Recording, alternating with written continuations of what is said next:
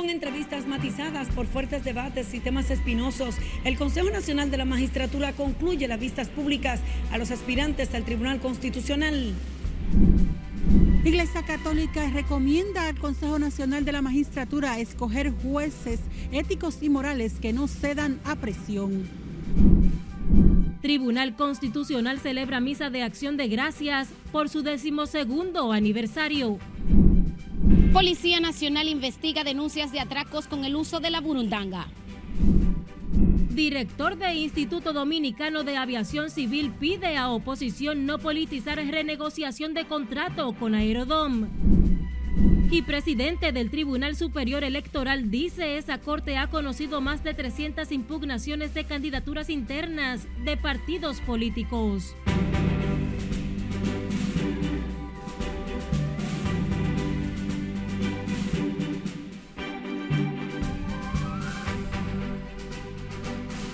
Hola, muy buenas tardes. Muchísimas gracias por estar en sintonía con la Red Nacional de Noticias en esta primera jornada informativa.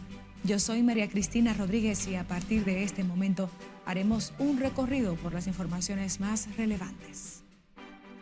Iniciamos esta emisión con industriales y empresarios quienes defendieron la renovación del contrato con Aerodom y también pidieron despolitizar el tema al argumentar que se trata de una renegociación transparente y efectuada bajo el marco de la legalidad.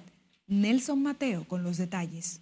Anteriormente, el contrato existente no dio los beneficios que tenía que aportar. Los hombres de negocios se refirieron a los cuestionamientos que hace la oposición política al renegociado contrato que extiende la administración de los aeropuertos 30 años más a la empresa Siglo XXI.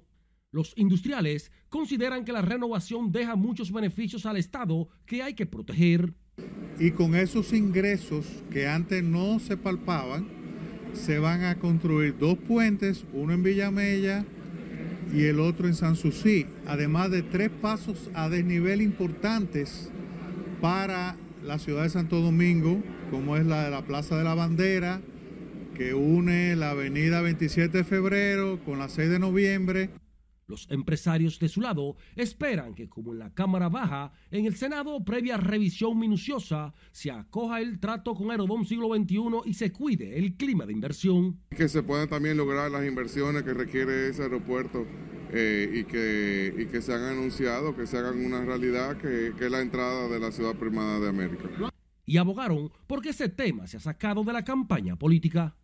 Mira, es un tema que eh, debe aplicarse la, institucionalidad, el debido proceso y, tal vez eh, despegarle un poco del, calor de la, de la, campaña electoral y verlo en su junta dimensión. Es un tema en nuestro país, se ha caracterizado por generar confianza a las inversiones, a la, inversión extranjera. O sea que eh, el es parte de la democracia que se cuestionen y, que se aclaren los temas como se deben eh, aclarar, o sea que se aclare debidamente y que, que sea eh, apegado a la institucionalidad.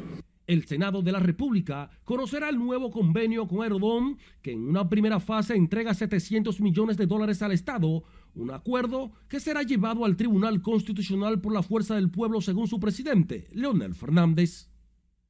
Nelson Mateo, RNN.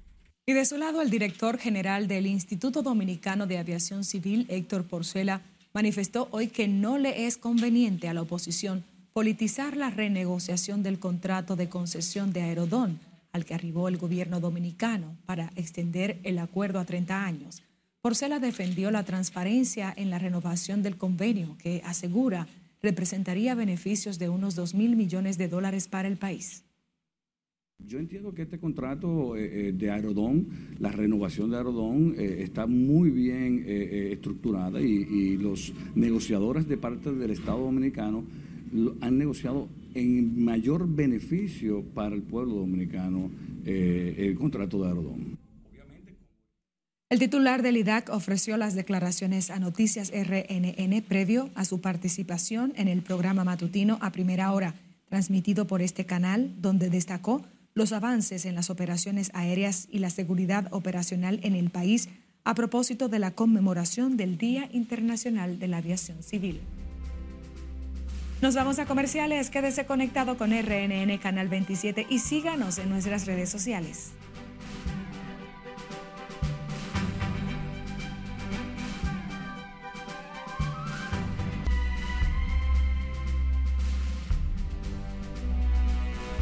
Gracias por continuar con nosotros. En el plano internacional, las principales ciudades de Gaza son hoy escenario de violentos combates urbanos en el inicio del tercer mes de esta guerra entre Israel y Hamas, desencadenada por el ataque del grupo islamista del 7 de octubre.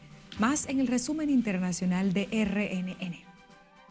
Amplias áreas del territorio en Gaza fueron reducidas a escombros por los bombardeos y la ofensiva terrestre de Israel que según el Ministerio de Salud controlado por Hamas han dejado más de 16.200 muertos.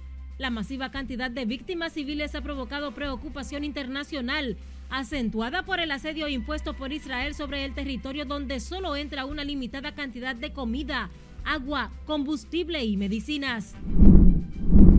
El ministro de Exteriores de Israel, Eli Cohen, escribió en su cuenta de ex, antiguo Twitter, que el mandato del secretario general de la ONU, Antonio Guterres, supone un peligro para la paz mundial después de que éste activara el artículo 99 de la Carta Fundacional para pedir un alto el fuego en Gaza al Consejo de Seguridad. El funcionario expresó que se trata de un contundente apoyo a la organización terrorista Hamas y un respaldo al asesinato de ancianos, el secuestro de bebés y la violación de mujeres. La Junta Nacional de Justicia de Perú suspendió anoche por seis meses a la fiscal general Patricia Benavides, quien es investigada por un presunto caso de tráfico de influencias y favores políticos. La suspensión busca que el procedimiento disciplinario que se le sigue por presuntamente liderar una red criminal se desarrolle de forma normal sin ningún obstáculo. Un dibujo hecho por una niña colombiana de 7 años fue una de las pruebas contundentes para que su abuelastro fuese detenido y presentado ante un tribunal en el país suramericano. Los familiares de la menor habrían notado un cambio en su comportamiento por lo que le preguntaron sobre lo que le ocurría. La pequeña contó en voz baja y temblorosa que era un secreto que tenía con su abuelastro, quien tocaba distintas partes de su cuerpo. Finalizamos con el Papa Francisco que pronunció hoy los discursos que tenía previstos en las diferentes audiencias que mantuvo durante la jornada y no pidió ayuda a sus colaboradores para leerlos en una vuelta a la normalidad tras la bronquitis que ha tenido. Aunque con voz aún cansada y un poco de tos, el pontífice leyó sin problemas los discursos preparados y como es habitual, añadió alguna improvisación. En las internacionales es Carelet Guillardo, RNN. En el plano local, el Consejo Nacional de la Magistratura concluyó este jueves las vistas públicas a los postulantes al Tribunal Constitucional, concesiones que estuvieron matizadas por intensos debates y temas controversiales en las entrevistas de algunos participantes. Tenemos a Lauri Lamar con más detalles en directo. Buenas tardes para ti, Lauri. Gracias, buenas tardes. 115 personas estaban en la lista de postulantes a ocupar cinco vacantes del Tribunal Constitucional, incluyendo su presidente, pero solo 113 fueron evaluadas debido a dos declinaciones. Del grupo de 20 de los aspirantes entrevistados este jueves, sobresalió Rodolfo Valentín Santos, quien criticó el sistema penitenciario del país y las condiciones de hacinamiento en que cumplen sus condenas los privados de libertad. Además, consideró que el aumento de las penas no es la solución para reducir los delitos. El aumento de la pena no disuade al, al que comete delito o crimen, no lo disuade, sino que se percibe como una retribución y la justicia en República Dominicana, y vamos allá, debe ser restaurativa, no una justicia vengativa, no una justicia que, que castigue. Entonces, el fin de la pena, el fin de la pena es la rehabilitación.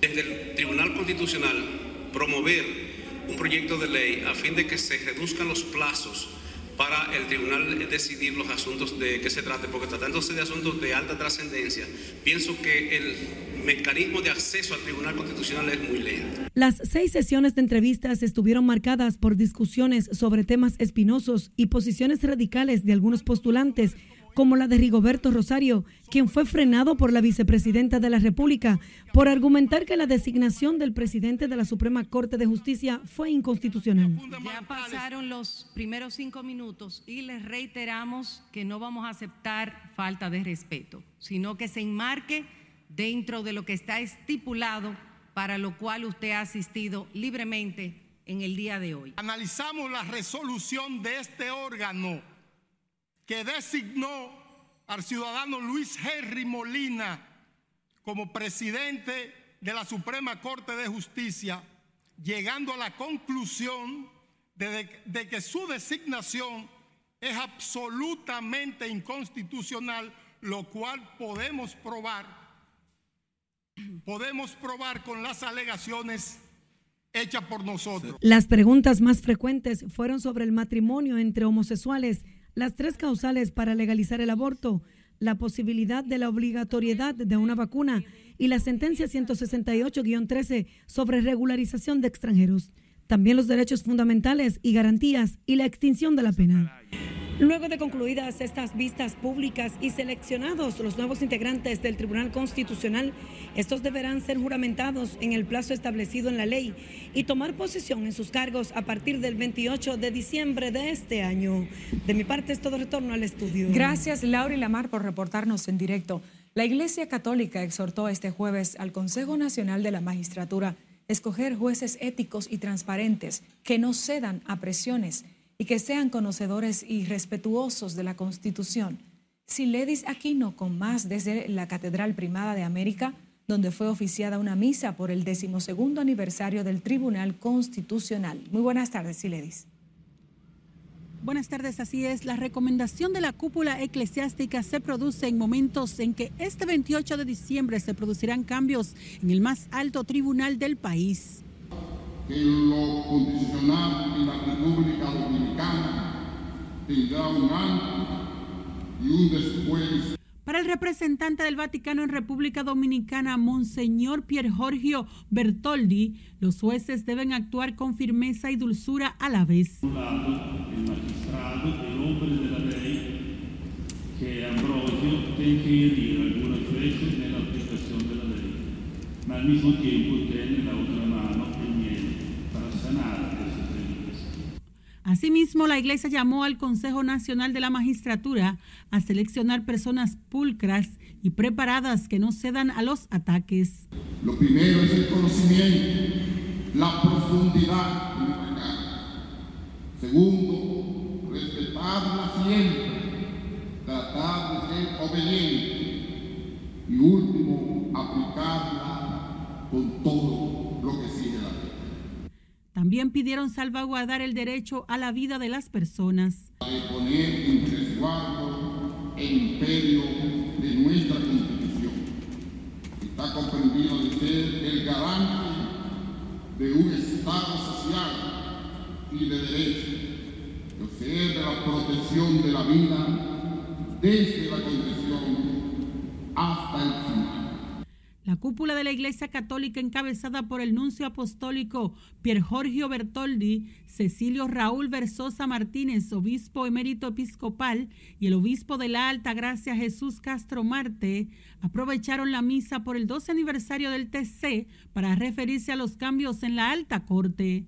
La Iglesia Católica también elogió el buen desempeño del magistrado presidente del Tribunal Constitucional Milton Rey Guevara frente a esa alta corte. Por el momento son los detalles que les tengo. Ahora retorno con ustedes al set de noticias. Gracias, Siledis Aquino reportando desde la Catedral Primada de América. El presidente del Tribunal Constitucional Milton Ray Guevara entiende que no es el indicado para opinar sobre la escogencia de jueces ligados a la política para sustituirle en esa alta corte. Sin embargo, Ray Guevara confía en que se escogerán a personas preparadas y competentes. Entonces, en consecuencia, yo me retiré de la vida política en el año 2010, después que pasaron las elecciones, y abandoné el partidarismo. Y en consecuencia, yo no creo que yo sea la persona más, eh, digamos, indicada para opinar de eso. Ahora yo le voy a decir una cosa. La dignidad, el decoro el sentido de, responsabilidad, el compromiso con los valores de la patria se lleva en el corazón y en el cerebro. Asimismo, el presidente del Tribunal Constitucional, quien será sustituido el 28 de febrero del mes, del mes en curso, más bien, también dijo que la falta de presupuesto de las instituciones les ha impedido cumplir sentencias emanadas de esa alta corte. La Dirección Nacional de Control de Drogas informó hoy que agentes antinarcóticos ocuparon 8 kilos de ketamina en un operativo de supervisión realizado en el Aeropuerto Internacional de Punta Cana, provincia La Altagracia. En un comunicado, la DNCD detalló que durante labores de inspección detectaron sustancias extrañas en el equipaje de un ciudadano dominico español de 40 años que llegó a la terminal procedente de Madrid, España. En una revisión más exhaustiva se encontraron distribuidos en una maleta y mochila dos paquetes de la sustancia. Según expertos, la ketamina se considera una droga depresora y alucinógena que genera dependencia psicológica muy alta. En Santiago, la policía desmanteló una presunta fábrica de bebidas alcohólicas adulteradas que operaba clandestinamente en una residencia del sector Joaquín Balaguer, municipio de Navarrete. Durante la intervención fue apresada una mujer identificada como Sandra Etienne, de nacionalidad haitiana de 23 años. Específicamente el Departamento de Dintel, Inteligencia Delictiva, allana una vivienda en Navarrete, específicamente en el sector Joaquín Balaguer, encontrando allí una nacional haitiana de 23 años llamada Sandra Etienne. También 18 tanques llenos de bebida adulterada, presumiblemente que Clerén, así como también 30 tanques vacíos seis cilindros de gas, cuatro hornos y una bomba de agua. En el lugar se ocuparon 18 tanques llenos de bebidas adulteradas, presumiblemente de Clerén, así como 30 depósitos vacíos. La Policía Nacional, conjuntamente con el Ministerio Público, hace las indagatorias del lugar, mientras en las próximas horas se le iniciará el proceso legal a la extranjera detenida.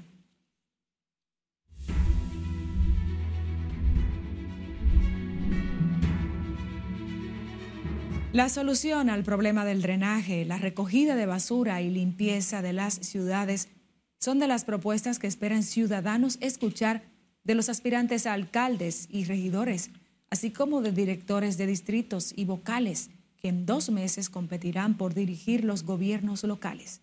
Margaret Ramírez tiene más detalles. Gracias, así es. Muy buenas tardes. El problema del drenaje y las inundaciones son de las mayores preocupaciones de los ciudadanos a propósito de que en dos meses tendremos elecciones municipales. Tienen que apretarse la pila, tanto aquí en el Distrito Nacional como en todos esos municipios. Para los ciudadanos consultados, el problema del drenaje y las inundaciones son las mayores preocupaciones luego de las situaciones ocurridas recientemente con fenómenos tropicales. Aseguran que esta problemática, que data de años, debe ser la prioridad de los aspirantes a alcalde y distritos municipales para llevar tranquilidad a la población. Todo, todos los alcaldes o alcaldías del país tienen que saber cómo van a utilizar esos recursos económicos y tratar de invertir en la alcantarilla para que la población tenga más desagüe y eso es algo que tienen que hacerlo, diría yo, porque ellos tienen la solución y saben cómo hacerlo. Lo que tienen que hacer es tratar de que los recursos lo empleen bien en ese, en ese método. Otro punto de vital importancia para los municipios es la limpieza y la recogida de basura, tarea que aseguran los alcaldes y directores de distritos municipales deben poner mayor enfoque. Tiene que mandarle las indicaciones a los, a los síndicos para que los síndicos de este país, el dinero que nosotros trabajamos para pagar impuestos, ellos no se, lo, no se los roben como se lo roban mucho, que pasan cuatro años nada más recogiendo basura y las necesidades de calle por asfaltar. Nunca asfaltan sectores ni barrios. En la limpieza y en la suciedad, es decir, embellecer una calle que se dice que, bueno, te digo de la capital, pero más de una calle peatonal. La regulación del tránsito también es una inquietud de los consultados que aseguran no hay días ni horas para los largos taponamientos. Organizar el tránsito, que esto es un caos. Yo vengo desde Baní y yo llegué antes de las 7 de la mañana a pintura y ahora es que vengo a estar aquí en, el Parque Independencia. Eso es algo antes nunca visto. La Junta Central Electoral dio apertura al periodo de campaña para las elecciones municipales en las que se elegirán a los representantes de 157 municipios y el Distrito Nacional, así como 235 directores de distritos con sus respectivos regidores y vocales. Las elecciones municipales están pautadas para el 18 de febrero del 2024. Esto es todo lo que tengo por el momento. Retorno contigo al estudio. Muchísimas gracias, Margaret Ramírez. El candidato al Colegio de Abogados, apoyado por el PRM, Joan López, negó que haya entregado 4 millones de pesos a Diego José García para concretar un acuerdo con la corriente peledeísta Dignidad Jurídica. López además adelantó que la proclamación de Trajano Potentini como nuevo titular del CAR será apelada en los próximos días. Falsificación en escritura privada, eso es un tipo penal tenemos violación a lo que es el debido proceso electoral, tenemos violación a lo que es eh, el derecho a elegir por parte de los abogados y abogadas del país, tenemos la conculcación de ese derecho a elegir. O sea que sobre la base de estos tipos penales que pudieran desarrollarse en lo inmediato, eh, podrán ustedes tener conocimiento de cuáles serán los tribunales que vamos a apoderar. Eh, eh, respetamos el derecho de todo ciudadano a apoderar las vías pertinentes respecto a la defensa de sus derechos. Lamentamos que estemos en presencia de agresiones palpables por parte del gobierno dominicano contra una institución que celebró un proceso electoral de manera pacífica y tranquila hasta el momento del escrutinio de los votos. El presidente del Colegio de Abogados pidió a la Policía Nacional retirar los agentes policiales que, según dice, tienen secuestrada esa institución luego de los escandalosos resultados del pasado 2 de diciembre.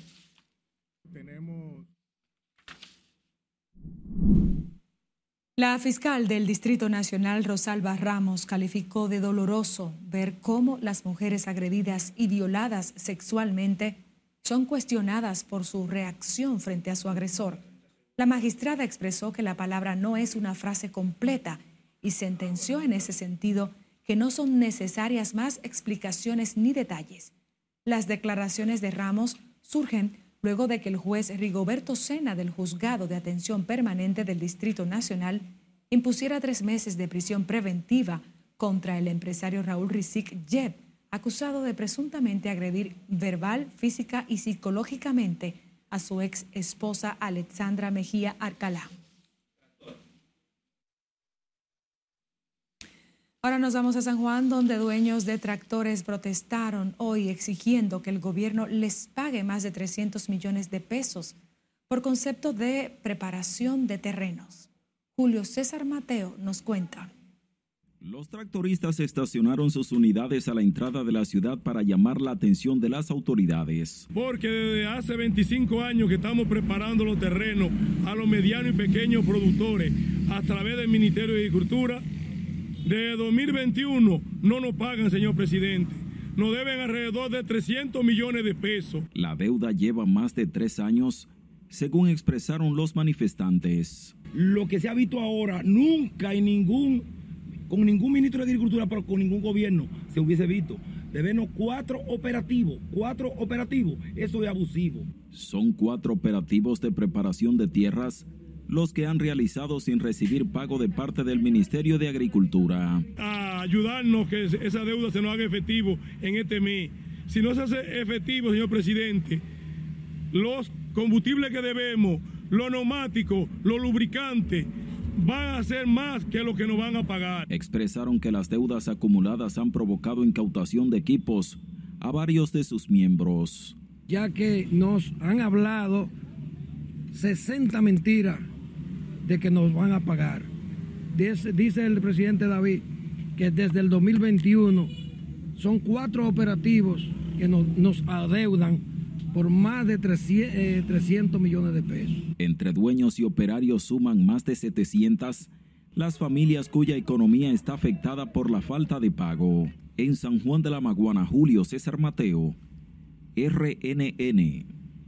El vicepresidente de la Fuerza Nacional Progresista alertó sobre la peligrosidad del conflicto fronterizo con Haití y los alcances que éste podría tener. Pelegrín Castillo también pidió investigar los incidentes, como el incendio de negocios en Jimaní y otros que han ocurrido en la línea limítrofe. Esos incidentes, todo parece indicar que son provocados, entonces hay que averiguar eh, si eso es parte de la campaña. También es preocupante que en la declaración de la Cancillería haitiana ellos dan a entender como como que la construcción del muro implica eh, cesión de territorio, que ellos entienden que la frontera está en el muro. Y ellos saben que no, pero lo están haciendo con mucha malicia. Eso es muy delicado. El conflicto entre República Dominicana y Haití mantiene en incertidumbre a los residentes en la frontera de los dos países, especialmente a los pequeños comerciantes. El presidente del Tribunal Superior Electoral informó que esa corte conoció más de 300 impugnaciones de candidaturas internas de los partidos. Ignacio Camacho dijo que los procesos fueron fallados en tiempo hábiles como parte de la capacidad y compromiso con unos comicios venideros justos y transparentes. Bueno, la garantía la tenemos en firme en ambas instituciones, la Junta Central Electoral, que es la encargada de administrar los procesos, y nosotros en el Tribunal Superior Electoral de hacer valer los derechos de la parte reclamante. O sea que el proceso eh, que se avecina está en las mejores condiciones y en las mejores manos. El presidente del Tribunal Electoral dijo que tanto en la Junta como en la Corte que encabeza están listos para unos comicios exitosos. Es momento de un último corte comercial. Al regreso, Salud Pública revela 13% de conductores de vehículos pesados sufre apnea del sueño, un factor de riesgo para los accidentes de tránsito. Y residentes en el café de Herrera piden ayuda de las autoridades para evitar colapso de edificio que pone en riesgo a varias familias. Los detalles al volver, no le cambie. Esta es la primera emisión de noticias RNN.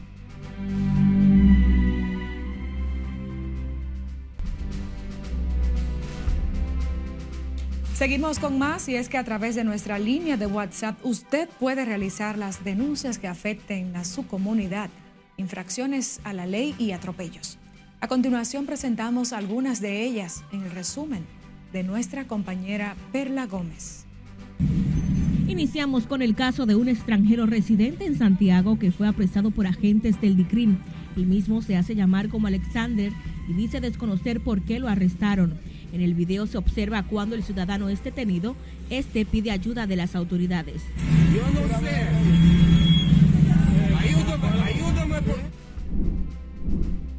Una cámara de seguridad captó el momento exacto en que un ladrón se desmonta de un vehículo y procede a robarse los retrovisores de otro carro que estaba estacionado en una acera.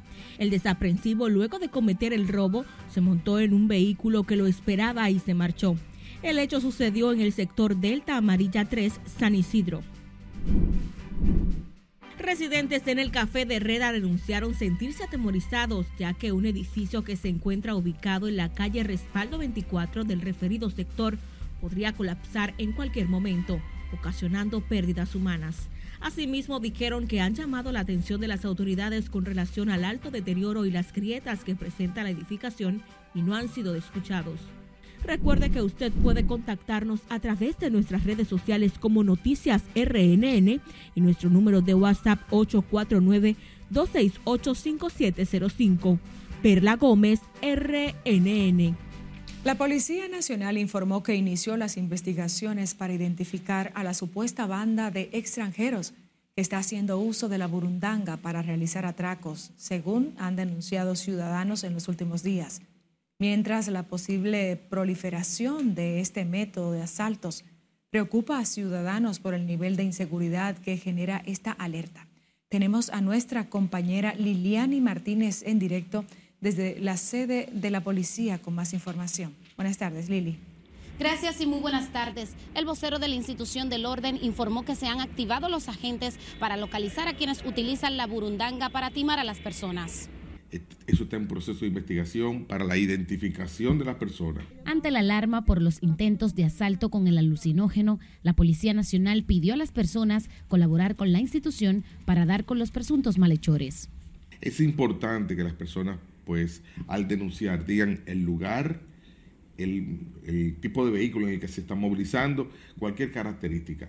Ya con los datos que hemos tenido, pues estamos dando seguimiento a esos casos. Una de las denuncias en investigación es la del doctor José Ramírez, director del INCAR, quien dijo estuvo a punto de ser rociado con la burundanga por un extranjero. Porque eso son asuntos de seguridad.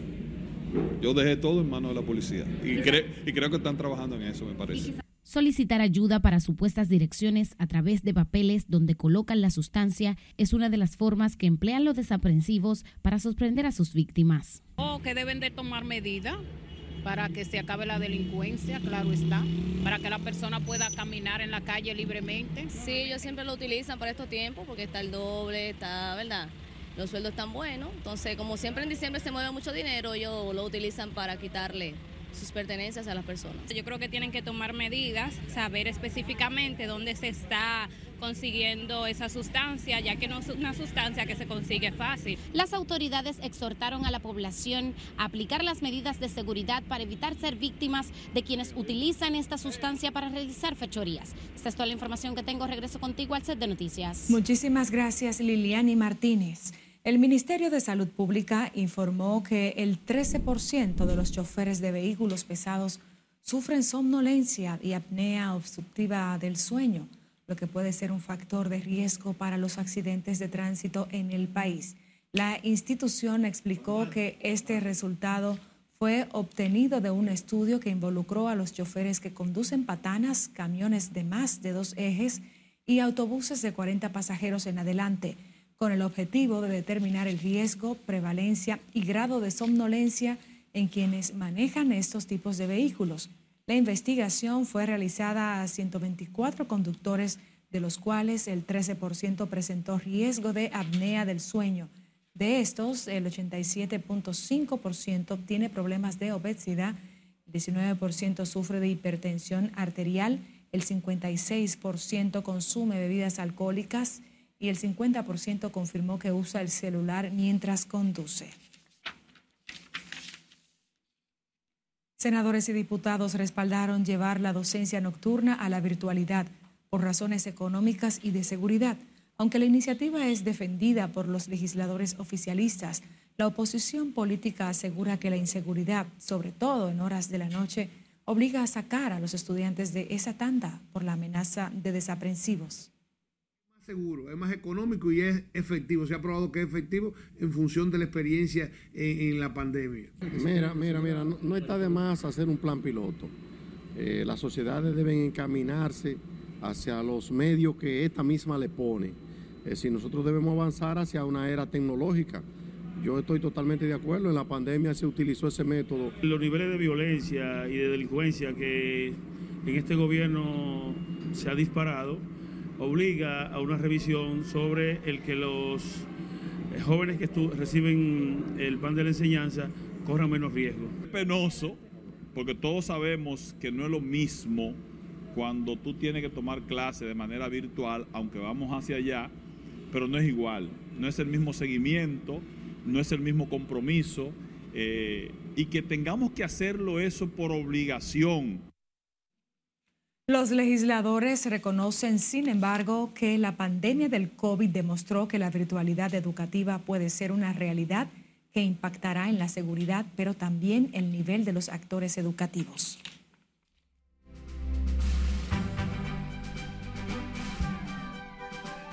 Ahora pasamos al mundo de los deportes con nuestra compañera Joana Núñez. Los Tigres del Licey vencieron 8-0 a sus eternos rivales, los Leones del Escogido. Miguel Andújar disparó su primer cuadrangular con el uniforme azul y remolcó tres carreras para que los Tigres volvieran al tercer lugar de la clasificación. También Michael de la Cruz la sacó y empujó dos vueltas, al igual que Aristides Aquino, que pegó cuadrangular solitario. El abridor César Valdés domó los bates escarlatas y logró su primera victoria de la temporada lanzando seis entradas. En Santiago, las Águilas Ibaeñas se impusieron 4 a 2 a los gigantes gracias al bate oportuno del cubano Yadier Hernández, que remolcó tres carreras. El receptor Michael Pérez produjo la cuarta carrera de los aguiluchos que apenas lograron su triunfo 13 de la temporada. Las Águilas se encuentran a cinco partidos del cuarto lugar de la clasificación que ocupan los Leones del Escogido. En grandes ligas, el zurdo venezolano Eduardo Rodríguez y los Diamondbacks de Arizona llegaron a un acuerdo de cuatro años y 80 millones de dólares, informaron diversas fuentes a ESPN. El acuerdo, pendiente a que Rodríguez apruebe un examen físico, llega horas después de que el dominicano Juan Soto fuese cambiado a los Yankees en una transacción que impactó la presente temporada muerta. Joanna Núñez, Deportes, Noticias, RNN. Nosotros despedimos esta primera jornada informativa muy agradecidos de su fiel sintonía. María Cristina Rodríguez informó.